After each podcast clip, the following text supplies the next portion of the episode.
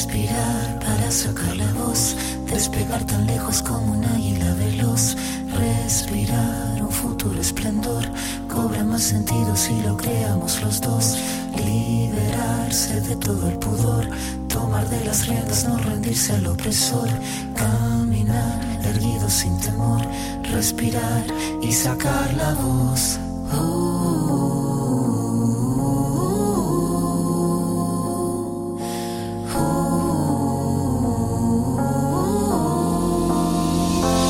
En 2022, en México, la violencia contra las mujeres alcanzó cifras alarmantes, que bien podríamos calificar de históricas en al menos siete delitos como feminicidio, lesiones, extorsión, violencia familiar, violación, corrupción de menores y violencia de género.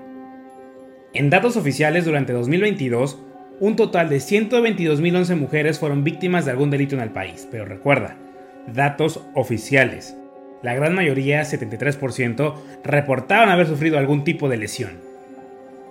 La realidad es que ya estamos hasta la madre. Las pintas, los destrozos de las marchas son lo de menos. Si se tienen que derrumbar edificios para que esta realidad cambie, yo seré el primero en la línea para hacerlo, porque te lo digo, ya estoy harto, frustrado, encabronado de que las mujeres de este país no puedan vivir en paz.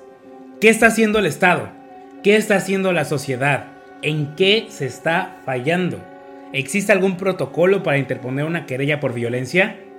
Para hablar de este tema, invité a alguien que quiero y admiro demasiado, una mujer comprometida con la justicia y alguien que de manera permanente y sin importar poner su vida en riesgo ha defendido distintas causas. Jenny Charres, abogada, activista, defensora de derechos humanos y directora de Mujeres con Poder. Hoy inicia el último día de esta jornada. Como te decía, quizá el más difícil pero que definitivamente te dará una perspectiva desde las entrañas de lo que la violencia de género está provocando. No olvides por favor compartir este episodio para que el mensaje llegue a más personas y podamos juntos, juntas y juntes cambiar la situación que estamos viviendo actualmente. Te doy la bienvenida al episodio número 7 de la cuarta temporada de Cositas de Niños. En Cositas de Niños hablaremos de esos temas que nos hacen sentirnos vulnerables eso de lo que nos dijeron que no podíamos hablar. Aquí abriremos la conversación a todos esos asuntos de los que necesitamos platicar y conoceremos las historias que inspiran de personajes que han luchado por llegar hasta donde están. Recuerda que puedes suscribirte a nuestro canal de YouTube y en las diferentes plataformas de audio y calificarnos para llegar a más personas. También estamos en Instagram, Facebook y TikTok como Cositas de Ninos el podcast y en Twitter simplemente como Cositas de Ninos. Yo soy Víctor Cuevas y esto es Cositas de Niños cuarta temporada, un espacio de encuentro contigo. Hola, hola, ¿cómo estás? Pues te doy la bienvenida a este eh, episodio de la Jornada de la Mujer. Y hoy tengo a una invitada que quiero mucho, pero que admiro muchísimo más, porque es una mujer comprometida con la causa, es una mujer que, si ustedes vieran todos los problemas en los que se mete, todas las cosas que hace, y todo lo que ha pasado justamente por defender a las mujeres, por defender los derechos humanos, pues por defender las causas justas, no tienen ni idea. Jenny Charles, bienvenida otra vez porque estuviste en la segunda temporada cuando hablamos de violencia digital y para mí es un honor enorme tenerte de regreso. Ay, muchas gracias por todas las Flores y pues agradecer a esta invitación y pues también a quienes nos este, están escuchando a través pues de estas vías alternativas de comunicación. Muchísimas gracias y encantada de estar con ustedes. Muchísimas gracias, Jenny. Pues bueno, hoy vamos a hablar, pues como te decía, no vamos a hablar pues un poco de violencia, pero ya desde el punto de vista legal, desde el punto de vista por qué en la sociedad mexicana seguimos viviendo con esta violencia ah, contra las mujeres y muy enfocado a que quienes nos ven, quienes escuchan, pues empiecen como a ubicar estos tipos penales, que sepan de que pueden asistir a las fiscalías y que pues eventualmente eh, pues el victimario pues tendrá su respectivo, su respectiva pena. Pues vamos a empezar con una pregunta muy general, Jenny, que creo que va a ser muy amplia la respuesta, pero ¿qué está pasando con las mujeres en México? Fíjate que eh, hiciste la pregunta correcta. Yo creo que la pregunta sería para cada mujer en cada parte, en este caso de México, preguntarse primero, ¿qué significa ser mujer en tu estado? Esa pregunta nos permitiría ver los niveles de violencia que vivimos en cada estado, porque ser mujer en Baja California, ser mujer en Sonora, ser mujer en Tlaxcala, ser mujer en Oaxaca, eh, sus conceptos son muy diferentes y, eh, eh, y, obviamente nuestra forma de ver las cosas y los tipos de violencia también, ¿no? Existen hoy en día, creo que las mujeres vivimos esta diversidad de violencias. Lo que sí lo que sí es cierto es que en todo México eh, y yo creo que pues en todo el mundo la situación de la violencia contra la mujer es permanente y continúa latente, sigue a la alza. Algunos dicen que, que tiene que ver con que no era visible la violencia, y que este, ahora que están las redes sociales, que existen los medios de comunicación digital, pues se permite ver de manera más amplia las circunstancias en las que realmente viven las mujeres. Yo creo que es un todo. Eh, y también, pues, el, hay muchas razones por las cuales esto, esto se desarrolla, sobre todo en un tema social, en un contexto social, donde se normaliza la violencia contra las mujeres, pero sobre todo, que creo que casi todo siempre en el derecho se establece que es en el núcleo de la familia donde comienzan los problemas. Bueno, eso lo vamos a hablar más adelante del tema del rol de la sociedad y quiero pues hacerte pues igual dentro de estos mismos aspectos, ¿cuáles son los obstáculos para lograr la igualdad sustantiva entre mujeres y hombres y con ello pues combatir de alguna manera la violencia? Porque sabemos que pues tenemos los roles de género, los estereotipos, la costumbre, estas cosas que hemos venido haciendo a través de los años que pensamos que están bien, pero que no están bien, que pensamos que no se tienen por qué cambiar y definitivamente se tienen que cambiar. Entonces, ¿qué obstáculos están llevando pues a esta misma desigualdad y que pues uno de sus resultados sigue siendo pues la violencia? Sí, yo creo que, bueno, eh, se ha hablado durante ya varios años investigadoras que hablan acerca del techo de cristal, ¿no? Es decir, se habla de una igualdad, pero, eh, o la aspiración o la utopía de la igualdad, pero realmente, bueno, nos enfrentamos a varias barreras. El tema de la educación y la formación este, en, las, eh, en los contextos de lo que significa ser mujer y de lo que significa ser hombre también. Entonces, creo que tiene que ver primero los aspectos de la educación, si bien es cierto, las que ahora acceden a más educación son las mujeres, pero también son las que menos ejercen sus carreras. Y en el caso contrario de, los hombres, bueno, eh, son los que menos acceden a educación, pero son los que más se ven fortalecidos, eh, que los que lo llegan a realizar se ven más fortalecidos en adquisiciones de trabajo. Eh, la desigualdad en, materia general, pues es, esa es la barrera principal, ¿no? Es decir, que lo que yo haga, aunque, aunque sea igual a lo que realiza un hombre sigue siendo diferente por el solo hecho por el solo hecho de ser mujer. Y bueno, pues las otras barreras tienen que ver con los contextos de historia, es decir, que las mujeres eh, tienen roles y estereotipos, a la mujer se nos ponía siempre en lo privado, en su casa, y a los hombres en lo público.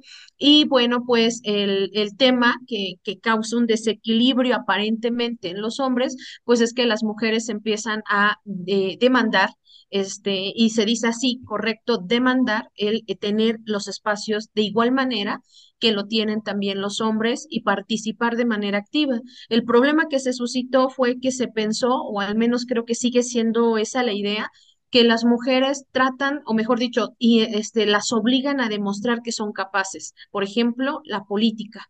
En, en, ese sentido, o sea, un hombre puede no tener incluso estudios y no nadie lo va a cuestionar, pero si una mujer entra a la política, dicen que demuestre que tiene la capacidad, ¿no?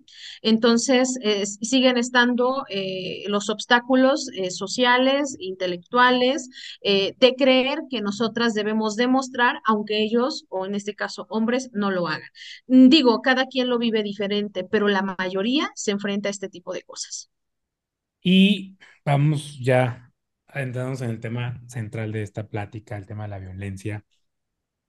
¿Cómo se define la violencia contra la mujer por motivos de género? Porque vemos diferentes tipos de violencia, pues, pero la violencia por motivos de género, pues, es un tipo muy concreto.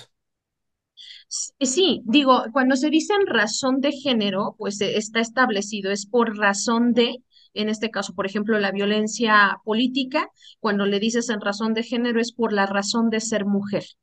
En este caso tiene que ver específicamente con ese punto, es decir, esa violencia se ejerce porque este, estás entrando en un contexto donde no está normalizado que las mujeres, por ejemplo, participen. ¿Cómo se define esa violencia? Por ejemplo, este, el, los feminicidios son una de las características principales, es decir, la asesinan por el hecho de ser mujer. O eh, en una ocasión alguien me dijo, bueno, pero por ejemplo los hombres también los, este, los asesinan. De hecho, hay un alto número de muertes y es más en hombres que en mujeres. Y se ponía el contexto del narcotráfico. Entonces yo le decía, bueno, pero en el narcotráfico, eh, cuando eh, matan, asesinan a un hombre, y me dicen, lo descuartizan, y yo sí, sí lo descuartizan, pero a una mujer no solo la descuartizan, antes la torturan, antes la violan, antes realizan actos viles de manera sexual y exhiben públicamente su cuerpo para mostrar que era una mujer y que ella había entrado, eh, eh, había pagado un precio por ser la pareja de, porque no necesariamente estaba dentro de, pero el motivo era el género. Es mujer, hay que asesinarla de tal manera que sepan que fue abusada sexualmente. Ese es un tema de género. Eh, este, su cuerpo es expuesto y sobre todo sus órganos sexuales. En el caso de los hombres no es así. En el caso de los hombres, este, si tiene que ver algo sexual, generalmente queman este, lo, el, aparato reproductor masculino y en el caso de la mujer lo que hacen es, eh, es torturarlo exponerlo y que, este, que sepan que fue violada, ¿no? Esa es una de las características que pudieran bien señalar esas diferencias entre eh, un hombre y una mujer, aún en su muerte, cómo se realiza, ¿no? Esto que tocarlo más adelante y también lo vamos a ver con, con, con Yamile este, en, otra, en otra conversación, pero sí me importa ahorita que estamos en este tema legal, si lo queremos ver así, ¿Por qué, ya nos diste un contexto, pero por qué es necesario tener un tipo penal diferente de feminicidio del resto de los homicidios? ¿Por qué es esa relevancia de tenerlo? Bueno, el, la palabra feminicidio, o sea, tiene que ver, porque muchos me decían, y lo escuchamos durante, recién que inició el, el concepto que, que nace precisamente también con las investigaciones de las muertas de Juárez, eh, tiene que ver en relación otra vez al género, es decir, la forma en que muere una mujer, y la importancia tenía que ver en visibilizar la manera en que estaban siendo asesinadas las mujeres. Es decir, obviamente, eh, cuando dicen, ¿por qué no existe homicidio? A alguien se le ocurrió decir esa palabra. Y yo dije, bueno, pero es que homicidio, homo, hombre, estecidio, o sea, muerte, o sea, e-, era así como de, es muy obvio, o sea, está diseñado el código penal, el código civil, o sea, en que da por hecho que estamos incluidas. Y el lenguaje este, no permite que visibilices que no es este, esta la manera eh, en, en que se pueda ver qué es lo que ocurre con nosotras. La palabra nace para que pueda verse cuántas mujeres están muriendo y sus causas, sus razones. Por ejemplo, no sé si te tocó a ti, pero hace muchos años cuando asesinaban a una mujer, su pareja decían, este, ah, la mató por celos. La mató porque, este, no sé, le eh, engañó a su esposo, la mató, o sea, había una justificación. Entonces, el concepto nace y es importante porque visibiliza las razones de las muertes de las mujeres que no se estaban viendo los ministerios públicos tenían eh, en el contexto de cuando una mujer llegaba violentada, decía, pues señora, ¿qué fue lo que hizo, no? ¿O qué no hizo? Entonces se justificaba el, el, por qué la mujer vivía eh, la violencia. Nadie se metía, si, si veían que estaban golpeando a una mujer, no se metían en el problema y decían, no, es un asunto de pareja. Todavía hoy, con el concepto de feminicidio, con el concepto de violencia de género, todavía aún así hay mucha gente que no puede eh, denunciar como debiera denunciar porque este, dice, no, es que es un conflicto de parejas y ahí no nos metemos. Cuando llega 900, bueno, en este caso las, las denuncias que se pide ayuda, si llega el policía, el primer contacto y dice, ah, es que es un conflicto de pareja, o sea, no es un conflicto de pareja, la, la acaba de ensangrentar, le acaba de arrebatar sus hijos, pero eso no se denunciaba. Hoy el concepto de feminicidio o tentativa de feminicidio nos permite realizar a través de el contexto legal y sobre todo en, en materia penal las denuncias correspondientes. Todavía falta, hay mucha legislación de hoy que hoy protege en el tema de género, pero por ejemplo, antes eh, no sabíamos que la violencia, decíamos violencia familiar, Incluso hay gente que todavía dice intrafamiliar, que es erróneo, ese concepto ya no existe, es eh, violencia familiar que puede estar dentro de casa o fuera de casa, pero tener lazos que los unen. Antes, por ejemplo, y todavía hoy está normalizado, que no de pensión alimenticia es como de, ah, pues sí, pues ella puede, ¿no? Eh, mamá luchona y se creía que no se podía hacer nada. Hoy el no dar pensión alimenticia está denominada como violencia económica dentro de la violencia familiar, puede ser denunciado y obviamente enfrentar un proceso penal que puede alcanzar incluso la cárcel. El punto es que este, eso no se veía. Otro tipo de violencia que no se veía y no se denunciaba es la violencia patrimonial es decir, el impedimento para que las mujeres pudieran tener bienes. Y compraban un terreno a nombre del hombre. ¿Por qué? Porque pues tú no sabes administrar eh, y el hombre es él. Los vehículos, hoy todavía prevalecen muchas mujeres que tienen profesión, educación, porque la violencia no tiene edad ni tampoco tiene educación, no tiene que ver nada en, ningún sentido eso. Pero dicen, no, pero eh, yo he escuchado, sobre todo cuando he asesorado, hay mujeres que tienen que son políticas o que son, tienen algún cargo público y me dicen, pero nunca me ha pegado, Jenny. Este, pero sí es cierto que me maneja la tarjeta de, crédito, la tarjeta de débito de la nómina y, este, y no les dejan, obviamente, eh, eh, tomar de ese dinero y ellos lo administran todo. Eso es un delito, es, un es violencia, es violencia económica, patrimonial y eh, no se denunciaba tampoco. Los ministerios públicos esperaban a que tú llegaras ensangrentada y eso, quién sabe si este, lograbas denunciar. Justo, diste en el punto. Tenemos una ley general de acceso de las mujeres a una vida libre de violencia y supuestamente a partir de entonces tenía que haber habido una armonización, una homologación de la legislación nacional conforme a los tratados, convenciones internacionales, bla, bla, bla, bla, bla, bla. ¿Se hizo? ¿No se hizo? ¿Estamos en proceso? Eh, todavía, por ejemplo, el concepto feminicidio en algunos estados, por ejemplo, acá en Tlaxcala, está todavía, no está armonizada, eh, sigue existiendo vacíos, siguen todavía diciendo, por ejemplo, eh, en la negación del Estado a reconocer los feminicidios, da la indicación de en lugar de decir esta palabra y colocan la figura como homicidio doloso. No sé si, si te tocó escuchar de un asunto en Tlaxcala apenas recientemente de una mujer que el, el hombre la traía en una carretilla en el municipio de Tenancingo y este y bueno, cuando eso pasó hubo incluso medios que dijeron homicidio doloso. Y la, como activistas y como abogados dijimos, a ver, está la exposición del cuerpo de manera pública, la iba a aventar a una barranca, él la traía, en donde está el homicidio doloso, eh, es tratan de invisibilizar lo que realmente está ocurriendo. Y esto pasa a la hora de armonizar, obviamente, las leyes. En este caso, por ejemplo, en Tlaxcala están buscando o buscaron elevar el número de años por, eh, por feminicidio, porque todavía hay lugares en donde vale este, más la vida de la vaca que la vida de las mujeres, ¿no? Por ejemplo. Entonces, todavía estamos en un proceso de armonización de acuerdos este, y que tiene que ver mucho con la voluntad política, porque no se armoniza porque los diputados no están de acuerdo o eh, no está de acuerdo la bancada A con la bancada B y entonces no quieren eh, a veces trabajar en equipo. Hoy nos falta mucho todavía. Hay muchos nuevos conceptos que están haciendo como violencia vicaria, por ejemplo.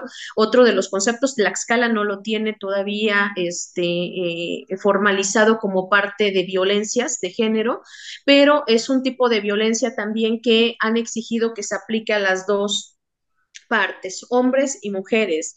Y bueno, se ha explicado que la violencia vicaria no es aplicable a los dos, es un tema de género, es decir, su, la realización de la violencia vicaria se realiza por el hecho de ser mujer, por ser la madre y a quien quieres afectar en todo momento es a la madre, no es viceversa. Entonces, existen conceptos que siguen. El caso de la violencia digital, que bueno, nosotros lo conocíamos, le decíamos violencia digital o este, ley Olimpia, por ejemplo, pero el verdadero concepto legal eh, se llama violación a la intimidad sexual, lo que aparece en el Código Penal o en los códigos penales de nuestro país, ese es el concepto, violación a la intimidad sexual. Todavía tenemos que seguir eh, explicando los conceptos, para qué sirve cada delito, porque no todos los delitos son aplicables. Por ejemplo, en violación a la intimidad sexual, recientemente hubo una persona que eh, señalaba que obtuvieron sus datos de Instagram y hicieron este un perfil en este de OnlyFans, OnlyFans, este que em, y pusieron su rostro y estaban como subiendo contenido. Entonces ellos decían esto es violación a la intimidad sexual y decían no, porque no es, o sea, lo que está colocado es tu foto de perfil a lo mejor es tu rostro, pero no hay violación a la intimidad sexual porque no eres tú. O sea, no eres tú, no encuadra en el delito, estás viviendo una suplantación de identidad cibernética, pero todavía en nuestro país hay muy poco avance en el tema de cibernético, de no estamos viviendo lo que vemos, por ejemplo, en las películas, por ejemplo, de Estados Unidos, donde entran a las redes, pueden eh, este, saber la dirección IP. México todavía carece de esos avances necesarios, ¿no? Entonces, este, nos falta mucho todavía en la ley general y, y otra cosa, ¿no? Todo lo quieren meter a la ley general todo lo quieren meter a la ley general. Y llega un punto en el que dices, oye, en la ley general ya está, pero no, no está aplicable en los códigos penales, ¿no? Lo metes la violencia este, digital, la violencia vicaria, este, en, en, lo, en, lo, en el contexto de la ley general, pero no lo haces efectivo en los códigos civiles y en los códigos penales. Entonces, en ocasiones, eh, la ley general sirve este, sí sirve, pero a veces la usan de simulación, como para que no digan que no entramos en materia, lo ponemos ahí. Pero no es suficiente si no es aplicable y si no le sirve a las mujeres al momento de demandar o de denunciar. Ya nos diste un avance, pero en concreto, ¿en qué está fallando el Estado en todo esto? Primero, está fallando en el no reconocimiento. O sea, mientras ellos sigan diciendo que no pasa nada, no van a poder, o sea, no van a poder hacer un análisis, una sistematización. Si tú dices no hay feminicidios en Tlaxcala porque le pones homicidios dolosos, no tienes estadística. Si tú dices no hay secuestros, pero este y lo manejas como extorsión, o sea, le ponen otro nombre para que no aparezca en las encuestas. El problema que viven los estados, en general el Estado mexicano como garante de justicia, es que no quiere reconocer el problema y al no reconocerlo no hay política pública. Y entonces esa política pública lo vivió el caso del estado de Tlaxcala cuando salen en medios nacionales a decir eh, las máximas autoridades que no hay trata de personas en Tlaxcala, cuando somos reconocidos a nivel internacional por el tema de trata de personas. Entonces, cuando se hace eso, es, es lo que afecta porque si reconoces el problema, comienzas a hacer política pública e integras sociedad civil, ciudadanía, organizaciones, dependencias para poder trabajar en equipo. Si esto no ocurre, si no existe ese cabildeo o esa, eh, esa cultura de trabajo en equipo, pues obviamente no va a poder prosperar, aún sea el mismo gobierno el que lo implemente, porque somos todos. Es decir, todos debemos participar de la erradicación de la violencia. Todos debemos, en el caso, por ejemplo, de nuevas masculinidades, ¿quién debe hablar de nuevas masculinidades? ¿Las mujeres? No. Las mujeres tenemos que ver lo que estamos viviendo nosotros en contextos de violencias. ¿Quiénes deben hablar de masculinidades? Los hombres tienen que estar hablando del tema. Pero también es cierto que para lograr esta igualdad sustantiva, para aspirar a esta, este, a esta utopía, necesitamos ir caminando juntos, hombres y mujeres, y en este momento los que quieran caminar juntos, esperando que los que vienen atrás puedan sumarse a lo que estamos comenzando. Pero insisto, todo tiene que ver, lamentablemente, para bien o para mal, con una voluntad política. Y mientras la voluntad política no sea real, nos vamos a encontrar con estos temas que a la hora de a lo mejor ya está en, la ley general, en el Código Penal, pero el Ministerio Público sigue sin recibirte la denuncia, sigue tratando mal a las víctimas, este, o, los jueces, llega a los jueces y resulta de que no encuentran elementos, dejan libre, no vinculan a proceso y entonces no hay procuración de justicia y por ende no lograrán la impartición de justicia. La mayor parte de las mujeres y ciudadanas y ciudadanos en nuestro país han denunciado y ha sido un número mínimo que ha logrado llegar a un juez de control. ¿Qué significa esto? Que nunca pudo acceder a justicia. Mencionaste un tema bien importante, las nuevas masculinidades. ¿Qué consecuencias o qué efectos trae o ha traído el machismo y la impunidad presentes en la sociedad mexicana, pues para seguir con este problema? Porque creo que siempre es importante entender el origen de todo esto, ¿no? Comprender el origen de dónde viene todo esto y muchas veces nos olvidamos de esos elementos, como lo dijiste, las masculinidades, el machismo, la impunidad, y no entendemos, pues, de dónde viene, pues, o sea, decimos, ah, sí, la violencia, ¿no? Y, ah, pues sí, lo mataron o la mataron y ya. Pero no nos podemos analizar, oye, pues, de dónde viene todo eso, ¿no? O sea, ¿qué nos está llevando a seguir en pleno 2023 con este mismo ritmo? Porque parecía que las cosas van a seguir igual. Sí, yo creo que ah, tiene que ver con el todo. Y es complicado porque todos estamos en el, o sea, algunos dicen que no estamos en el, estamos en el mismo mar, pero no en el mismo barco. Algunos afirman esto, ¿no? Entonces yo creo que el tema del machismo eh, sigue estando predominante, se está levantando y se está eh, buscando esa eliminación Creo que hay avances muy grandes. Digo, el, el, hecho de que estemos tú y yo hablando en este momento significa que hay avances. Quienes están, van a quedarse con este trabajo fuerte va a ser los jóvenes van a ser los jóvenes, porque lo hemos visto, o sea, he, visto cómo los que están llevando el auge de esto que viene, de los nuevos delitos, de los reconocimientos, de, eh, de erradicar violencia, ya están participando, sobre todo jóvenes. Em, tal vez por la omisión de los adultos, eh, eh, el, el que veamos o que este, ellos consideren que son así, que así van a morir, ¿no? Entonces, pues no, yo creo que este, esta parte viene mucho de los jóvenes, hombres y mujeres que están pues en este camino. ¿Cómo van a lograrlo? Rompiendo esquemas, eh, rompiendo estereotipos, rompiendo estigmas y atreviéndose a hacer lo que nadie quiere hacer pero todavía es un proceso. La CEDAW dice que, bueno, todavía hace algunos años decía que para alcanzar a hablar solamente de igualdad, aproximadamente 80 años tardaría todavía. Entonces, pero estamos hablando 80 años al ritmo que vamos, es decir, que se está trabajando. Imagínate si no se trabaja, entonces pues estamos diciendo literalmente esta generación no le tocará ver a varias generaciones no les tocará ver el, lograr esta utopía de la igualdad, pero se está caminando, se está avanzando. Yo creo que sí hay cambios, creo que hay significativos definitivamente pero todavía este, este proceso de trabajar ahora, no solo también con jóvenes, infancias, este es un tema que casi nadie, yo a veces lo digo, es, eh, nunca olvido a alguien que dijo, como los niños no votan, no hay política pública para ellos. Entonces, eh, si, si se viera a las generaciones, a las infancias como, como aquellos agentes futuros de cambio, este, de prevención de violencia, yo creo que sería, esto va, eh, cambiaría mucho más rápido, pero a veces ignoramos en política pública a los niños, niñas y adolescentes.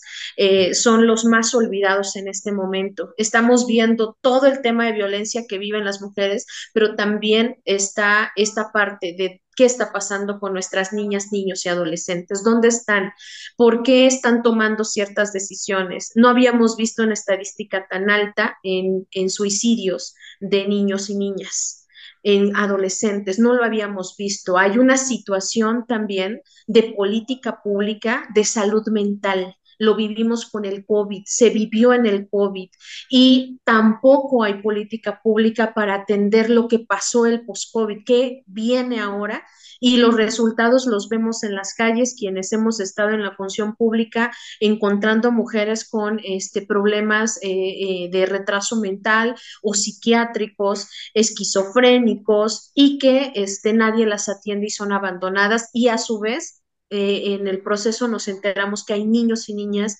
en esa de que son dependientes de esa mujer, ¿no? Yo creo que son muchos temas, son muchos y, y participan, insisto, todas y todos.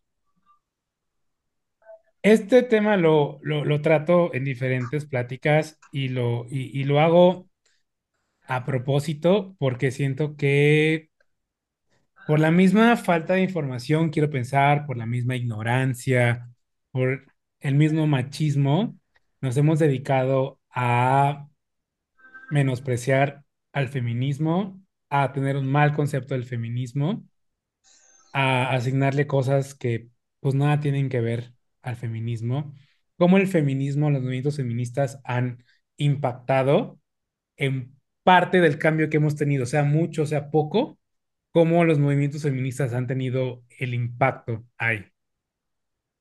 Así es, mira, yo creo que también es el concepto de feminismo de este siglo. Eh, digo, este, como feministas que se ha hecho esta historia, las olas de las que se habla, también es cierto que hoy vivimos un proceso eh, en donde se ha atacado el concepto de feminismo. Eh, eh, considero que incluso varias se han desvinculado de la palabra feminismo y llamándose a sí mismas activistas para evitar este choque el, de repente el apropiamiento de decir quién es feminista y quién no es feminista generado una controversia. Eh, la palabra sororidad de repente se rompe cuando eh, este, se pretende hablar de feminismo, pero yo creo que yo tengo esta, esta idea que tenemos derecho a la libertad y a la diferencia y que, este, que la intención real de lo que aspiramos en general como mujeres, como movimientos, es a vivir una vida libre de violencia. Yo creo que eso debería ser el concepto, eh, mejor dicho, la meta. La meta debería ser que, este, que se pueda volver real, vivir una vida libre de violencia, con, los, con, conceptos que este, los armonicemos, que lleguemos a puntos de acuerdo, que no es nada fácil porque las diferencias son buenas también. Las diferencias nos permiten este, también decir no a ciertas cosas. A, por ejemplo, hay compañeras, por ejemplo, que pertenecen a Bloque Negro eh, y que, por ejemplo, hacen iconoclasia hay compañeras que, se consideran feministas, pero nunca han pintado un, este, una pared este, y no significa que dejan de serlo. Entonces, hay eh, compañeras feministas que están en, la, en lo intelectual desde, desde otros puntos, la investigación. Hay otras que están en campo, que son en la defensa directa y litigio de derechos humanos. Entonces, yo creo que es ir entendiendo la diversidad en cómo nos movemos, que no es, este, que es como una especie de cuerpo que se mueve y no hacemos lo mismo. Entonces, creo que es un proceso todavía en este, en este siglo, en este concepto, donde también tenemos que informar, a pesar de que hay redes sociales, a pesar de que hay mucha difusión, hay mucha ignorancia, efectivamente, lo que dices. O sea, tienen mucha información, pero de toda la información de repente ya no se sabe cuál es sí y cuál es no. Entonces, creo que lo mejor es atreverse a conocer, tomar, yo siempre digo, es tomar, aprender, tomar lo que te haga bien a ti y este, y avanzar. Digo, al final hay una meta, una vida libre de violencia. Eso es lo que aspiramos, eso es lo que queremos y creo que independiente de por donde tú te desenvuelvas, es como debemos seguir aspirando a llegar a esta meta, ¿no? Lo dijiste al inicio, hemos normalizado la violencia. ¿Cuál ha sido el rol de la sociedad en este proceso? O a mí me genera, pues a mí me genera mucho conflicto que abres el periódico o ves a la gente que te habla, ah, sí, cuatro muertos en la esquina, ¿no? Este, ah, sí, lo golpearon y lo dejaron botado, o sea, como que ya llegamos al punto en el que siento que, ya es parte de nuestro día a día y, ya lo vemos como, como algo normal, como algo que, ah, bueno, sí pasa, sí está ahí, ok, eh, no pasa nada, es como que, o sea, siento que a veces somos, no sé, nos falta un poco de empatía, nos falta un poco, no sé. O sea, ¿qué, cuál ha sido el rol de la sociedad en todo esto? Híjoles, eh, tocaste un punto este, delicado y ese punto delicado es la sociedad, ¿no? O sea, de nosotros depende muchas, muchas de las cosas o la gran parte de las cosas. Este, si no, si nosotros no eh, concientizamos desde las infancias, desde la adolescencia, pues obviamente, y la otra, la normalización de la violencia, de todo tipo de violencia que estoy hablando, desde crimen organizado, narcotráfico, este, eh, ejecuciones, de repente es así como lo que tú dices, ¿no? Yo he escuchado eso. Ah, pues hoy ya aparecieron tres muertos, a veces hasta aparece concurso, ¿no? Al día siguiente aparecieron seis y así. Yo creo que el rol de la sociedad es definitivamente este, estar en contra de este tipo de información, que el, de repente, insisto, que eh, ha sido cuestionado el trabajo de nuestras compañeras activistas y feministas, pero que, este, que es una exigencia de paz una exigencia de entornos de paz para todas y para todos. Entonces, no podemos nosotros exigir paz para nosotros si no hay paz para otro, nuestro vecino, por ejemplo, ¿no? A lo mejor tú dices, yo vivo bien, no tengo ningún problema, pero escuchas cómo golpean a, tu, a tu vecina. Este, tú, tú vives en paz, aparentemente, ¿no? Además, algunas veces dices, bueno, a mí mínimo no me pega, ¿no? A, a, a, este, mí me grita, pero nunca me ha pegado, por ejemplo. Este, y lo viven también hombres y mujeres, o sea, porque también ese tema del que no se habla, de esos estigmas, del hombre no puede ser golpeado, ¿no? Por ejemplo. Y este, mi experiencia como abogada me dice que sí hay, son mínimos, sí lo hay, pero eh, eh, es, este rol social dice que no puede ser violentado el hombre, porque él es el que violenta generalmente. Creo definitivamente que necesitamos ser más empáticos, necesitamos ser más empáticos. Eh, cuando ven, por ejemplo, yo les he dicho, yo nunca he quebrado ni pintado una pared. Y yo recuerdo mucho cuando eh, las primeras este, cosas que salieron a nivel nacional, cuando quiebran los vidrios de la Fiscalía General de la República, yo recuerdo mucho el que me hablan de una mujer que fue la primera y que la identifican y dicen, esa mujer que rompió, esa mujer acababa de encontrar a su hija descuartizada. Y eh, me quedé pensando, porque dije, en su desesperación lo que ocurrió fue romper, porque no había otra cosa. No le había encontrado la autoridad, el cuerpo no lo había encontrado ella, lo, eh, perdón, e, ellos, la, la autoridad. Quien encontró el cuerpo fue ella a través de estos ejercicios como las madres buscadoras, creo que debemos de ser más empáticos para conocer por qué se hacen ciertas cosas, por qué se protesta. La protesta que se busca ser pacífica, pero hay momentos en que, eh, en que dices, bueno, ya hicimos todo lo pacífico, eh, ya, ya buscamos la paz, pero sigue siendo impune lo que ocurre en las autoridades. Estamos todos en el, en el mismo mar, efectivamente, pero creo que debemos buscar la empatía, de preguntarte qué harías tú si estuvieras en su lugar. A lo mejor no romperías, a lo mejor harías otra cosa. Eh, como sociedad, mirar con los ojos que nosotros decimos, con estas gafas eh, este, violeta, con estas eh, gafas de mira desde este punto, cómo es ser, por eso iniciaba esta plática, qué significa ser mujer donde tú vives. Mira a tu mamá, mira a tu hermana, mira a tus amigas, y pregúntales, ¿qué significa ser mujer aquí donde estamos? Y vas a poder comprender más todavía como ciudadanos, como ciudadanas, porque somos diversas en todo nuestro país. Entonces, creo la clave social, la clave social es la empatía, es el sumarse, es el no acostumbrarnos a que nos tengan del cuello este, sometidos, a, eh, no acostumbrarnos a que decidan por nosotros lo que con, durante muchos años con, la, con guerras, con independencia se logró. Creo que esa es la clave, que el pueblo despierte de este descanso que pareciera que llegó y que no despierta, eh, como, como mexicanos hemos despertado para entender que necesitamos espacios seguros para todas y para todos. Sí, pareciera que sí, que estamos como en un, en un sueño. Siento que vamos a lo mismo, normalizamos, este, no sé, como que ya no, no exigimos, como que ya llegamos, no sé al cansancio, al hartazgo, y muchos sectores ya no exigen, hay otros sectores que justamente exigen, se manifiestan, por ejemplo, eh, el día de ayer, este, la comunidad trans se, se manifestó afuera de- del Congreso de la Ciudad de México, ¿no?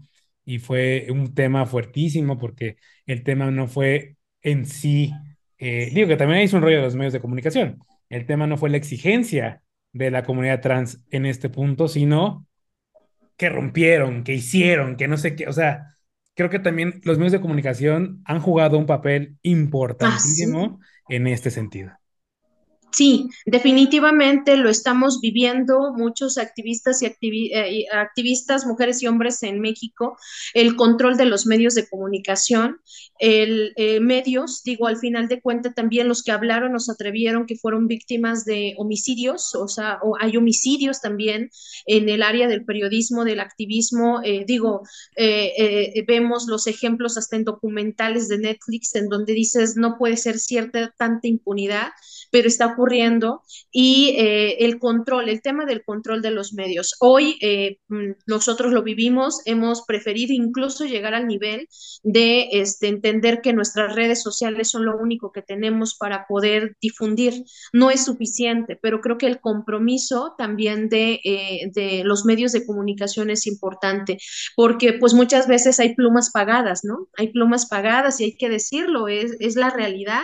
Entendemos que es una de las profesiones que menos reconocida es y es muy importante porque es la, es la voz del pueblo a través de la mano de un periodista o de la voz de un periodista, un comunicólogo, y que, eh, y que ellos deformen o que se deforme, por ejemplo, la, la, manifestación, lo que eh, en, en, vandalismo, por ejemplo, dicen, ¿no? Es que el vandalismo de las mujeres y de repente es, no, hay un concepto que se ha manejado que es iconoclasia, pero no se dice, porque si se dice se enseña y recordemos que la información es poder, entonces mejor le ponemos vandalismo y de esa manera se vive una, este, un rechazo al tema, en lugar de decir, oye, pues están reunidos y reunidas este, eh, en este sentido para la defensa de derechos, en lugar de decir porque hay desaparecidos, porque hay víctimas, porque no hay reconocimiento de derechos, porque hay discriminación, etc., dicen, eh, se manifiestan en contra, pero no te ponen el título de qué, ¿no? Y todos te ven como de, ah, gente que no tiene nada que hacer, ¿no? O sea, por eso se fueron ahí a parar porque no tienen nada que hacer y no es eso. Y son gente que se da el tiempo para hacer, porque esa es otra de las cosas. Esa, eh, la mayor parte de los que estamos aquí como activistas no estamos solo dedicados al activismo, también trabajamos, también hacemos cosas, tenemos una vida y no es tan fácil a lo mejor vivirla porque, porque tenemos que vivir nuestra vida y estar acompañando a la de las demás pero no se ve eso, no se ve eso y forma parte de lo que no se está diciendo, de que ser activista, de que ser periodista es peligroso en nuestro país que son de, lo, son de, lo, de, los, de las profesiones más peligrosas este, para ejercer en un país donde no hay una libertad.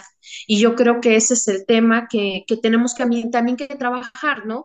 Hay medios que no debemos seguir, analizarlos, verlos, y si no son medios que digan la verdad, pues hay que poner no seguir, ¿no? O sea, hay que, no hay que dejarlos de seguir, hay que dejarles de darle likes, hay que hacer esa campaña de conciencia y de decir qué medios son reales, que son aquellos que son neutrales, que pueden hablar de las dos, de las dos posturas, pero no que son plumas pagadas y que lo único que hacen es exaltar lo que no es exaltable y de ocultar lo que aunque lo quieran ocultar está a la luz de todo mundo.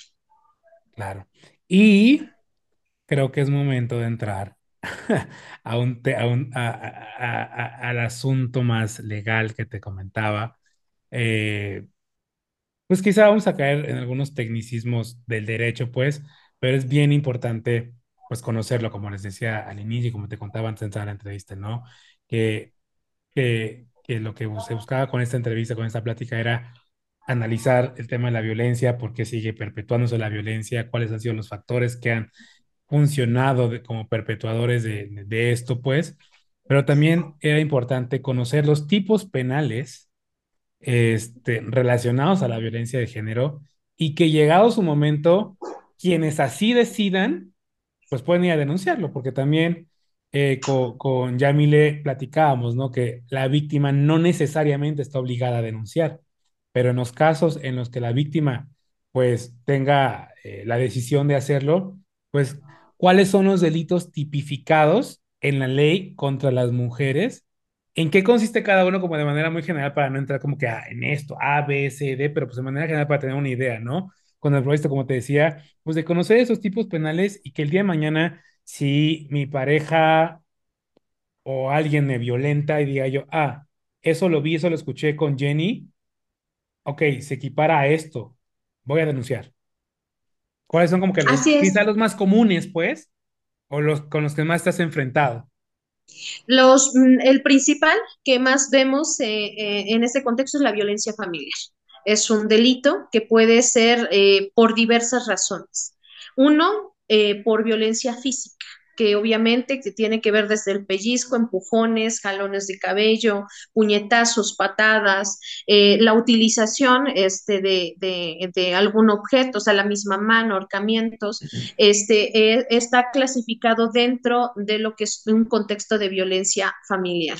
Eh, ahorita voy a hacer una segregación de ahí porque ahí inicia ahí inicia en la violencia familiar, no en todos los casos, pero sí inicia en, la, en el contexto familiar este tipo de delitos. Se clasifica en lesión, en el físico, en el económico, que es lo que decía, el no otorgamiento de la pensión alimenticia a favor de sus hijos e hijas es un delito, el, este, el, el verbal o psicológico, es decir, que uh, manipula o controla a través del uso mental, que puede ser como groserías, uh, el, decir no sirves para nada, eres una tonta, eres igual que tu madre, este, eh, nunca vas a progresar, vives por mí, uh, comes por mí, eres quien eres por mí, eh, y la violencia patrimonial, que es lo que decía el tema de los bienes, y eh, de esto se, es el contexto familiar. ¿Qué, ¿Qué rebasa la violencia familiar a la física que entra en el contexto de feminicidio?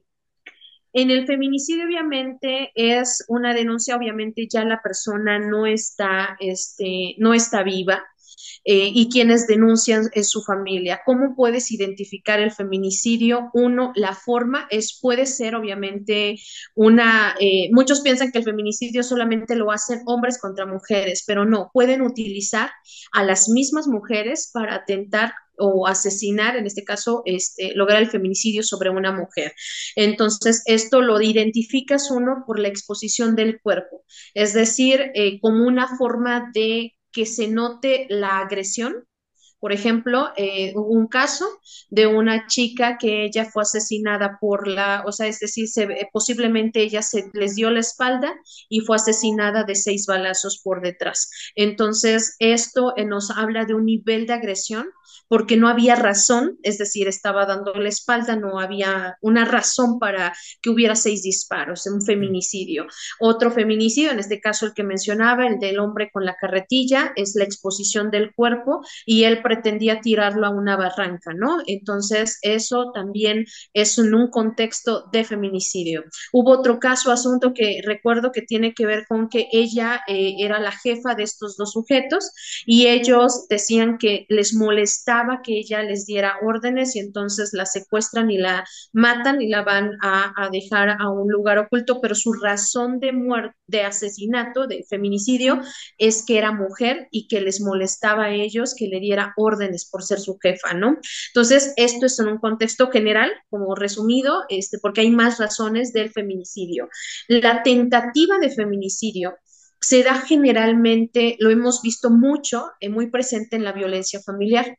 Por ejemplo, en la violencia familiar, él este, nos tocó un asunto donde ella se la lleva en sujeto lejos, compra gasolina, eh, perdón, diésel, y le vacía el, el, este, el diésel encima y le hace que se trague también diésel. Eh, eh, por razones de que apareció una torreta, o sea, prendió las luces la torreta, no le prendió fuego. Es decir, estuvo a punto de hacerlo, es decir, es tentativa, intentó eh, provocar el delito de feminicidio, pero no lo consiguió porque algo intervino este, alguna causa externa, dice el Código Penal, que impidió que se lograra la tentativa. Entonces, el que te esté ahorcando, por ejemplo, esto ya es una tentativa de feminicidio. Ya también está, aunque está en el contexto familiar, eh, este, el que realice esos actos está diciendo que él quiere provocar tu muerte. ¿No? La, otro delito que hoy está, insisto, ese no está en todos los estados, está en aproximadamente 20 estados ya. Este, creo que el último fue Oaxaca, la violencia vicaria. La violencia vicaria que consiste en que retienen a tus hijos o utilizan a los hijos para causar un daño sobre la mujer. Esto es el ocultamiento, la retención, incomunicación. Este forma parte en algunos en algunos estados donde no está la violencia vicaria se denomina violencia familiar, retención de menor, pero en otros estados que ya se legalizó es la violencia vicaria y su característica es que es un hombre, es la pareja, que al no poder tener control sobre ella, por ejemplo, se divorció y como ya no le puede decir que a qué horas llegan y revisar el celular, entonces utiliza a sus hijos y los empieza a manipular y a utilizar como un instrumento para lastimarlo. Este nivel es uno de los más peligrosos eh, porque una de las características del nivel más alto es que ellos atentan contra sus hijos, es decir, los asesinan, un infanticidio, para luego suicidarse ellos y con eso consumar el que no acceda esa mujer jamás a la justicia. Es decir, siempre sabrá quién fue el, agresor vicario, pero nunca podrá enjuiciarlo ni llevarlo a una justicia. Es uno de los niveles eh, más altos y es uno de los temas que está en, en las agendas de los este, congresos en muchos estados. Y está también la trata de personas, que esta tiene varias modalidades, que puede ser el uso de fuerza, es decir, secuestros, en donde las generalmente son niñas y eh, mujeres, niñas y adolescentes las que lo viven. Sí existen niños, sí existe una red de trata que involucra niños, pero aún y con eso se ha visto la estadística que sigue estando predominante más sobre mujeres, es decir, es un, sigue siendo un delito con un mayor impacto en las mujeres, niñas y adolescentes. Y esto puede surgir, por ejemplo, una de las cosas que hemos nos hemos dado cuenta es que hay redes de trata que pueden ser a través de un, este, bueno, de alguien que enamora a través del enamoramiento, que convence o hace creer a la víctima, en este caso, que le está ayudando y la convence de, eh, ellos le llaman de prostituirse, pero es trata de personas. La prostitución, lo que decimos es, hay una diferencia la prostitución generalmente viene de un problema económico y deciden realizar independientes sin nadie que las controle el ofrecimiento de un servicio sexual pero no hay nadie, o sea, no hay nadie que le esté eh, coartando una razón que la obliga a, este, a darles dinero a otra persona. Generalmente quien ejerce la prostitución hay varios puntos, pero el que más eh, sea o la razón por la que más alegan que se realiza este, esta, esta prostitución es a través del de, sostenimiento económico, es decir, no tienen los recursos para y esa es su opción. Y en el caso de la víctima de trata es obligada manipulada. Puede ser, insisto, por una vía del enamoramiento. Ah, llegan a pensar, mi experiencia eh, en el servicio público, recibí casos donde eh, llegaban a denunciar violencia familiar y cuando hacíamos sus análisis de contextos, nos dábamos cuenta que el, a quien ella veía como su pareja o esposo realmente era un lenón entonces, eh, ¿cómo controlaban a esa mujer? Reteniendo, uno, teniendo hijos con ellas y quitando a esos niños el control, eh, se, las, se llevan generalmente esos niños con ellos a otros puntos y condicionan a esa mujer que para que esos niños o niñas no sean este, víctimas de trata, ellas sean las que de manera, entre comillas, porque no es voluntario, o sea, está coaccionada para que no sean ellos utilizados para ese fin, ellas sean las que ejerzan, este, o sean las eh, tratadas en diversos puntos. Creo que son los delitos más, bueno, obviamente violación es eh, otro de los temas, eh, la violación, bueno, que tiene que ver sobre todo con que no hay un Muchas veces, lamentablemente, hemos visto que a veces están en el, en el contexto de hogar.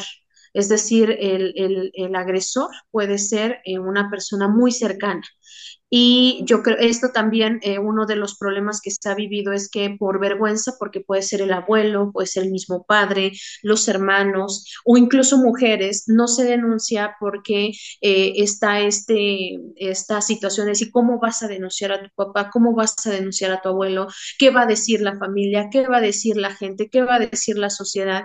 Pero que consiste también en esa manipulación de, eh, una de las cosas que me ha preocupado en las fiscalías y lo he visto en boletines de, procuradurías y fiscalías es que, por ejemplo, eh, se llevan a una chica, un hombre, por ejemplo, de 40 años, se lleva a una chica de 16, 17 años y te dicen no fue secuestrada. Ella se fue por su voluntad y no hay delito que perseguir. Entonces, eso no es cierto. Claro que no. Él tiene 40 años y ella es menor de edad. Hay un delito.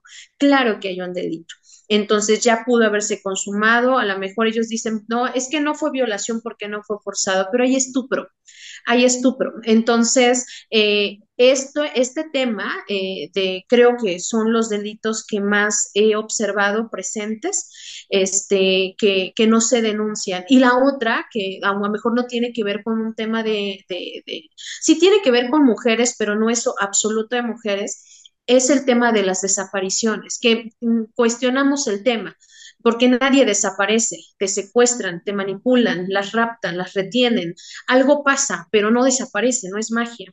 Pero ese tema tiene mucho que ver también con el estupro y la violación y la trata de personas. Eh, tiene mucho que ver con la, con la violencia familiar, cuando tu esposo o pareja eh, se lleva a tu hijo y no permite, obviamente, que tú lo puedas localizar y se da por no localizado y es por eso vemos esas fichas de búsqueda en alerta Amber con los niños, ¿no? Este, en el tema de las mujeres, en el protocolo ALBA, que también están asociadas y que descubrimos también una situación en las desapariciones de mujeres jóvenes, es que eh, nos dimos cuenta que una modalidad que realizan los lenones es que emiten el boletín de esa joven y las regresan para que posteriormente en los próximos meses nuevamente se la vuelvan a llevar. Y como ya se como ya una vez lo hizo eh, eh, las fiscalías lo demeritan y dicen ah, va a regresar y resulta que ya no. Tuvimos un asunto de una chica que este había ella su mamá había, denunciado su desaparición, la regresa el Lenón, ella vive otra vez unos meses con ella y nuevamente se la vuelve a llevar. Entonces, habían pasado ya años, eh, se había desactivado el boletín y entonces eh, ella pide ayuda eh, a, a, la autoridad y bueno, señala que ya había sido víctima de desaparición, pero ya su madre había muerto. Entonces, ya nadie la buscaba. Entonces, creo que la cultura de la denuncia debe prevalecer, aunque nos digan, eh, yo siempre digo, o sea, nadie se va solamente, se fue por su voluntad, no, algo pasó, algo ocurrió. Y no importa, porque he visto personas que dicen, ah, es que es drogadicta, de seguro se fue y anda allá en las calles. A ver, nosotros no sabemos por qué se fueron, si es que se fueron. Es, el trabajo es encontrarlas, hasta encontrarlas, hasta encontrarlos. Eso debe de ser y predominar. Todos estos delitos que te mencioné están muy asociados, están relacionados muchos de ellos. En ocasiones, eh, un delito está relacionado con otros dos o tres. La violencia familiar está relacionado con otros dos o tres y este, van juntos. Yo creo que, insisto, estos delitos los deben conocer hombres y mujeres porque todas y todos podemos ser sujetos de ese, ese delito que lo vivamos a nivel personal, qué debemos de hacer, conocer, digo, lanzaremos más adelante y ya lo daremos a conocer, pero esos protocolos de qué si desaparece, si no localizo a mi hija, si no localizo a mi papá, a mi mamá, a mi hermano, ¿qué hago? Y eso casi no lo sabemos como sociedad. No tenemos, tenemos hoy los celulares, la tecnología y aún con la tecnología, este, pues hoy las huellas digitales para desbloquear nuestros celulares, este, la, el, el, el, de, el de rostro, etc. Pero no, no nos encuentran porque no hemos creado estos protocolos de seguridad. Nuestra recomendación para las víctimas de violencia familiar, sobre todo ellas, que son las susceptibles casi en su mayoría de vivir cualquiera de estos delitos, es generar un protocolo. Si hay un agresor en casa, lo principal es que todos sus documentos sean resguardados en otro lugar que no sea el domicilio donde viva. Si tiene un familiar fuera, que los guarde, que tenga un resguardo y que los coloque en otro punto, que tome ropa, eh, no mucha obviamente, solo eh, mudas de ropa para ella y para sus hijos en otro punto, que lo saque sin que se dé cuenta para que ella, si un día tiene que salir corriendo, esté preparada para salir. Y no dependa de que le quitaron los documentos, porque una de las cosas terribles que hemos visto en las fiscalías es que llegan las mujeres eh, que fueron golpeadas, que huyeron, pero les que alcanzaron a quitar el monedero y no le dieron la credencial de lector y que dicen, no, es que si credencial de lector no puede denunciar, eso no es cierto, ellas pueden denunciar aún si no llevan esos documentos. ¿Qué hacer eh, en caso de que no quieran este, recibir su denuncia? Acudir a las comisiones estatales de derechos humanos. Yo sé que vivimos una crisis de derechos humanos, pero yo lo he dicho, aún y cuando ellas no operen, usemos y exijamos que trabajen porque al final están para eso, para servir al pueblo. No están ayudando, están haciendo un trabajo remunerado y conocer estos derechos que nos permitirán proteger a las mujeres, proteger a nuestras familias y que sepamos que son delitos que no es normal que alguien te, te, minimice, que no es normal que alguien minimice tu trabajo, es un tipo de violencia y que tu contexto, o sea, a lo mejor no te pega, pero, pero te lastima y hay veces en que aún lo psicológico destruye mucho más que lo físico. Creo que esto es lo que debemos de saber, hombres y mujeres, pero sobre todo mujeres que nos queremos proteger para estar en un entorno libre de violencia. Dos preguntas y una solicitud. Para quienes no lo saben, que nos escuchan, que nos ve, ¿qué es un lenón? Es un tratante, es una persona que ejerce la trata de personas. ¿Y cuál es la diferencia entre violación y abuso sexual? la violación, obviamente, como lo dice el Código Penal, es la penetración del de, eh, el pene a, la vagina. O sea, debe, así se consuma la violación, el, o el coito, como se menciona en el Código Penal cada código, recordemos que son diferentes, y en el caso del abuso sexual no necesariamente es eh, la eh, penetración, sino puede ser tocamientos, eh, una nalgada, el, te tocó los senos, ah, este, tiene que ver con, esta, con esa parte de esa vulneración al, al cuerpo y que puede ser sujeto de un abuso sexual. Generalmente este abuso lo viven mucho niños y niñas y adolescentes. Y si podrías ahondar un poquito sobre lesiones, porque eh, decías justamente que hasta lo más mínimo ya podría ser una lesión y sí, o sea, sabemos que eh, el Código Penal te los pone en diferentes clases del tipo de lesiones y cada clase tiene su respectiva pena. Así es, eh, hay lesiones que establece el perito o el médico legista que dice que son, que no son graves, que son de recuperación de 15 a 30 días, por ejemplo, generalmente tiene que ver eso, este, que, que, todavía estamos en contra de algunas determinaciones de los médicos, porque, por ejemplo, dicen te ahorcó, pero resulta que cuando te ahorcó no, no todo, no el mismo, en el mismo día o los segundos se marca. Entonces, generalmente el segundo o tercer día se marcan los dedos o, o, la utilización de algo que te está ahorcando. Entonces, este, pero tiene que ver con golpes o le, eh, ellos le dicen hematomas, este, que pueden ser desde el color rojo, que cambian a torno verde, azul, y que, este, que generalmente esos, los que ellos señalan que duran menos, que son rápidos de sanar, pues generalmente es un puñetazo en el hombro, uh, pellizcos, eh, este, ¿qué otra cosa puede ser? Uh, una cachetada, por ejemplo, te deja marcada la cara. Uh, las otras lesiones que ya se clasifican en, en, que tienen necesidad este, de radiografías, por ejemplo, la luxación es este, que, que se luxó o, o, hay una, por ejemplo, me tocó un, un caso donde eh, la mujer le había quebrado la, la, rodilla, o sea, la pisó y, y, le rompió la rodilla, entonces, pues obviamente eso requirió una eh, cirugía, obviamente no era algo este, de pronto este, de, analizarse y la mayor parte del tiempo hay que decirlo, la verdad es que el médico legista no entra como al análisis real y quien tiene que aportar, eh, este, por ejemplo, si es una cirugía, un médico externo, ¿no? Sobre todo del sector salud. Yo recomiendo mucho que yo sé que casi nadie quiere ir al sector salud y público, pero para un efecto legal es mucho mejor ir al sector salud, al sector público, porque, bueno, obviamente este, hay una mayor veracidad porque se ha visto que en un privado pues puede manipular posiblemente, no debiera ser, pero no se tiene como esa Mm, confianza y entonces por eso prefieren los dictámenes en psicología que tengan que ser instituciones públicas como la defensa del menor o la misma procuraduría o los centros de justicia para las mujeres que también tienen este, atención psicológica. Entonces las lesiones van desde eso, o sea, desde las de, insisto, las que sanan de 15 a 30 días y generalmente son pellizcos, este, cachetadas, puñetazos, uh, patadas, también tiene que ver, por ejemplo. Pero se pueden denunciar, ¿no? Así es, todo eso. Hay una vez alguien me dijo, es que a mí no me, este, hay hombres, por ejemplo, que, que conocíamos que están en la Procuración de Justicia y ya saben dónde pegar. Entonces, por ejemplo, jalan el cabello, ¿no? Porque saben que acá no van a, este, o sea, no se ve no se ve que te peguen en la cabeza, pero es muy peligroso eh, el que te golpeen en la cabeza.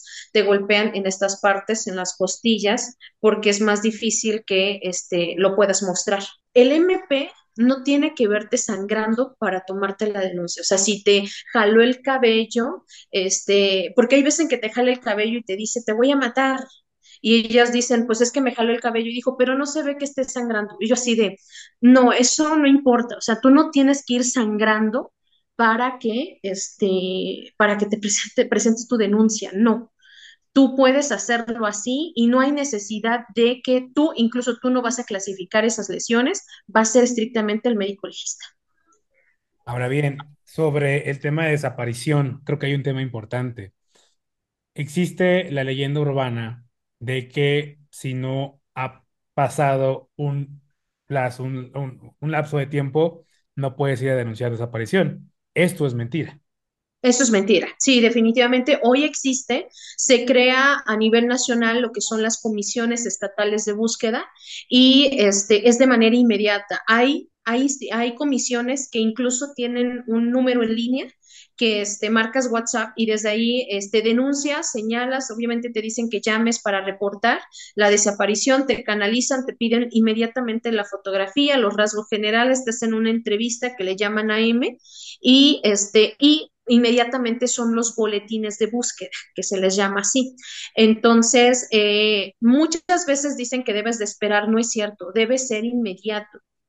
Si no lo hiciera así, estaría cometiendo un delito el servidor público que estuviera negándose a la búsqueda. O sea, tienen que buscar, o sea, no es una, no es, no deben de pasar un lapso de, oiga señora, a lo mejor se fue con un amigo, no lo sé, pero si se fue con un amigo lo tienen que encontrar. Entonces, no, no, no hay un lapso de horas, debe ser de hecho el protocolo homologado, establece que debe ser de manera inmediata. Las comisiones estatales de búsqueda. Lo original dice que debe estar la Comisión Estatal de Búsqueda y la Fiscalía de Personas Desaparecidas en el mismo lugar y las dos deberían iniciar al mismo tiempo investigación y búsqueda. La práctica eh, que hemos visto es que no es así.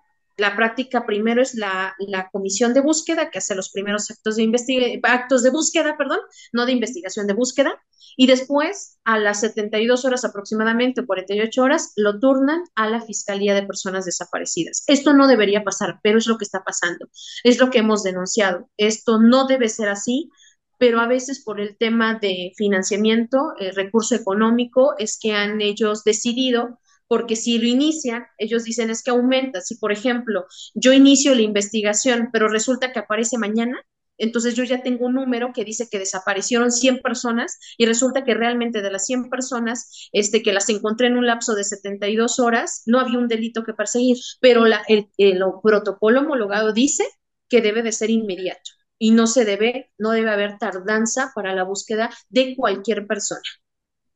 Ahora bien, otro punto importante. Hablabas de un protocolo al momento de, poner una denuncia y demás, pero ok, quiero denunciar. ¿Cuál es el proceso? Necesito de un abogado para ir a denunciar, qué procede, con quién voy, a dónde acudo, cuál sería el proceso normal de poner una denuncia por violencia. Mira, en cualquiera de los dos casos, mientras seas víctima, eh, eh, erróneamente, incluso los juzgados lo han hecho así también, no necesitas llevar un abogado. En materia familiar, o sea, en materia familiar, no, tienes, no necesitas llevar un abogado. La comparecencia es suficiente. Eh, pero a veces te lo piden. Si es necesario, porque pues sí hay términos, ¿no? Eh, este, que legales que a lo mejor no comprende. Pero en la, en la práctica, este, ya sea por una desaparición o un delito de los que he mencionado, solo puede presentarse la víctima y decir que va a presentar una denuncia y tiene la obligación el Ministerio Público de tomarle esa denuncia.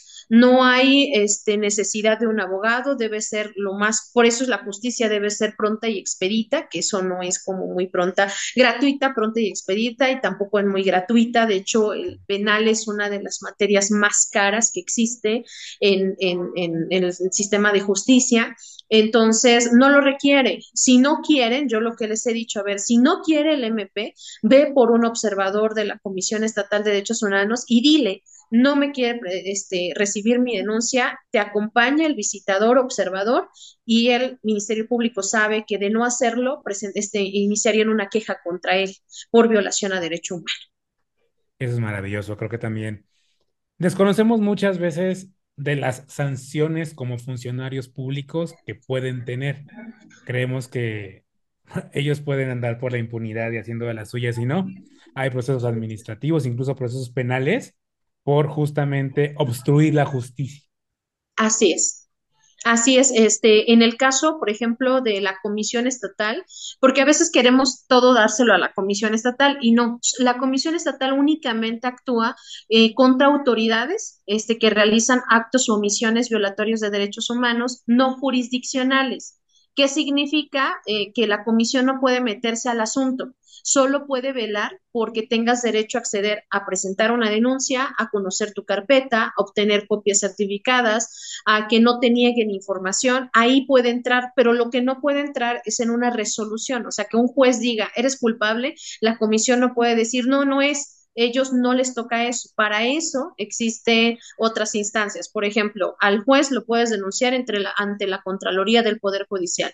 En el caso de, un servidor público, que pueden ser policías, procuraduría, en algunos lugares está el sistema anticorrupción o eh, el área de este, para servidores públicos, que es donde se presentan las denuncias también contra servidores públicos, que a veces no hay confianza, porque dices, pues es que es lo mismo, ¿no? ¿Qué tal si denuncio al MP de servidores públicos si es el de servidores públicos? Entonces hay que buscar alternativas, pero sí hay, sí hay instancias que se encargan de velar por el detalle que vivimos, insisto, es un tema de que no, eh, no se ha exigido la justicia. Nos hemos acostumbrado a que nos dicen no y nos vamos. Entonces, eh, habemos personas que decidimos que eso no va a ser así y utilizamos el derecho, que es lo que tenemos, para poder exigir y decirles, a ver, la ley dice esto y lo tiene que hacer. Entonces, este, cuando ellos ven que tú tienes conocimiento, pues definitivamente ellos dicen, no, no podemos, pues, este, no podemos, ¿cómo se llama? Pues decirle que no, porque ya se sabe que es un, está enfrentaría, estaría enfrentándose ante la posibilidad de ser denunciado por un delito, ¿no? O sanción administrativa incluso. Muchas veces no denunciamos porque pensamos que no van a recibir una sanción, este, pues tus, tus victimarios. ¿Eso es así?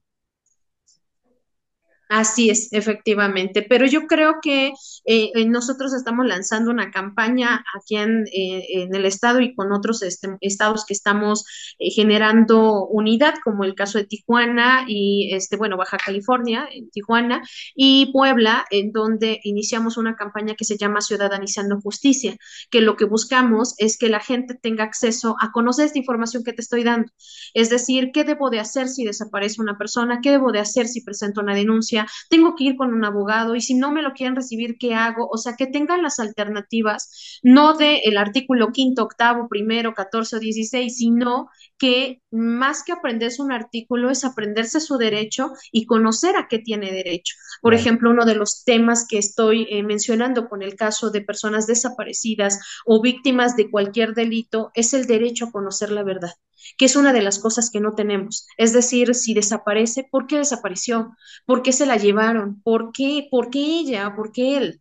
En el caso de, de, de, la trata de personas, pues también eh, es uno de los delitos pues, que trae un flagelo muy grande hacia nuestro país a nivel internacional.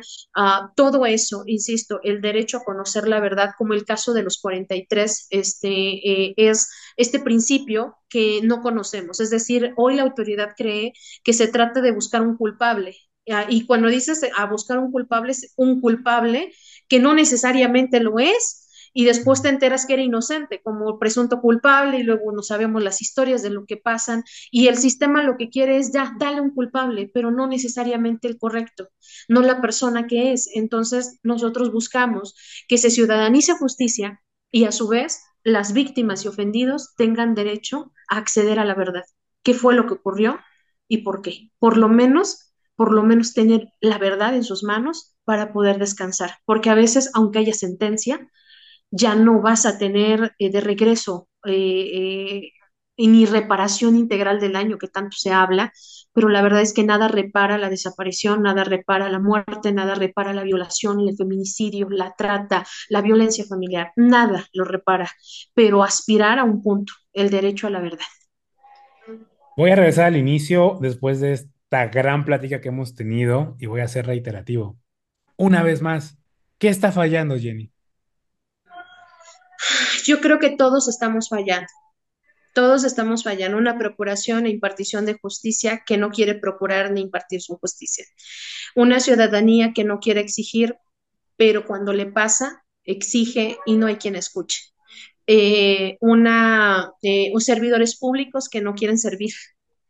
Creo que, que todos estamos en, en el problema, todos estamos metidos en el problema y lo que necesitamos, volvemos a decirlo, es vocación, que no, he, no hay mucha, eh, hay que decirlo.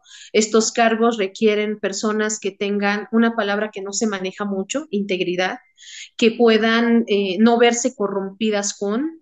Eh, si bien es cierto, también es cierto que es necesario buenos salarios, porque pues son personas también que entregan su vida, que exponen sus vidas, porque ser ministerio público tampoco es fácil. ellos se enfrentan a agresores, a gente que los puede amenazar, al soborno, y que, y bueno, pues también, eh, también tienen familias, ¿no? Entonces creo que tanto para el servidor público como para las víctimas y ofendidos, ser empáticos, pero sí es cierto que necesitamos cambiar y cambiar este chip de que el, el, el que como dicen el que tranza más el que avanza el que más tranza o algo así va. El que no y tranza no avanza al que no tranza no avanza, ándale esto, o sea, no, no debería ser este, nuestro, nuestros, nuestras directrices, nuestras directrices deberían ser integridad, honestidad, servicio, vocación, entender también como servidor público que cuando te rentas a estar en un espacio de estos como procuración de justicia, este, no hay, no hay un horario y no es que te quieran negrear, pero es la verdad La verdad es que estos, eh, este tipo de situaciones requieren gente que tenga contención. Los ministerios públicos, los servidores públicos no tienen contención. ¿Qué significa la contención? Atención psicológica. Muchas veces yo escuché que decían, la, se normaliza la violencia en los ministerios públicos. Yo estuve en un lugar donde diario se hablaba de violencia y te puedo asegurar que sigo viendo diario casos de violencia y todavía no se normaliza en mí, me sigue, eh, sigue siendo horrorífico para mí, pero a veces también es una justificante que no debemos usar y este, pues llamar a personas a estar preparadas para estos cargos con la vocación, insisto, con la integridad, para poder pues seguir luchando seguir luchando y como siempre lo digo en mi frase, ¿no? Hasta que la dignidad y la justicia se hagan costumbre. Para cerrar, una pregunta muy difícil, pero pues bueno, tengo que hacerla. ¿Pueden las mujeres en México acceder a una vida sin violencia? ¿Podrán en algún momento acceder a una vida sin violencia? Estamos construyendo. Estamos, todavía no puedo decir que, que está firme, ¿no? pero lo estamos construyendo y lo estamos haciendo las, las mismas mujeres. Creo que sí, definitivamente estamos lográndolo a paso a paso, pero se está logrando y también con aliados que se están sumando para lograr, la, insisto, la utopía de una igualdad. Hasta que la dignidad se acostumbre. Jenny, tus redes sociales. Pues sí, pueden encontrarme en Jenny Charres, este, como activista, abogada y oradora, o en mi fanpage también como Jenny Charres Carlos o Mujeres con Poder, este, que es el movimiento al que pertenezco. Y pues muchísimas gracias, como siempre, por estar en esta plática y poder compartir pues un poquito de lo que nosotros estamos viendo. ¿Un último mensaje? Pues yo creo que mi último mensaje es decirle a las mujeres que no se sientan solas, que, eh, que ellas eh, van a encontrar el momento. Yo hace unos días escribí un, punto que decía, eh, vete a la primera, quisiera decírtelo, pero sé que no es fácil, pero sé que lo vas a lograr. Y cuando lo logres, por favor, por favor, nunca vuelvas. Hay que vivir una vida libre de violencia y para vivirla también tenemos que decidir no querer vivirla. Jenny, muchísimas gracias por tu tiempo. De verdad, estoy muy agradecido. Sé que estás en chinga este, todo el día, todo el tiempo. Si ustedes entran a su Facebook, van a ver que Jenny está aquí, está ya, está denunciando este, excesos de violencia, está denunciando esto, está, y está, ta, ta, ta, ta. Yo te admiro desde que te conocí, Jenny. De verdad, yo te admiro desde que te conozco. Eres una mujer de las mujeres chingonas que necesita este país para cambiar la situación. Gracias por tu compromiso por, pues, por cambiar esta realidad que están viviendo miles y miles de mujeres en este país. Y pues admiro los ovarios que tienes para enfrentarte a este sistema, pues no quisiera decir tan podrido, pero en estado de putrefacción, porque no es fácil, no es fácil y lo he visto contigo, lo he vivido contigo en tus redes sociales, que todo el tiempo, pues todo lo que has pasado, todo lo que has vivido, no es fácil. Y como lo dijiste, poca gente con vocación como tú, de verdad, más personas como tú en este país. Muchísimas gracias, te mando un fuerte abrazo y a quienes nos escuchan y pues seguiremos aquí desde nuestras trincheras. Te quiero mucho. Estas cositas de niños. Gracias por acompañarme en este episodio. En el próximo platicaré con Yamile Roncancio sobre violencia de género y feminicidios. Una vez más te pido por favor, no olvides compartir este episodio para que el mensaje llegue a más personas.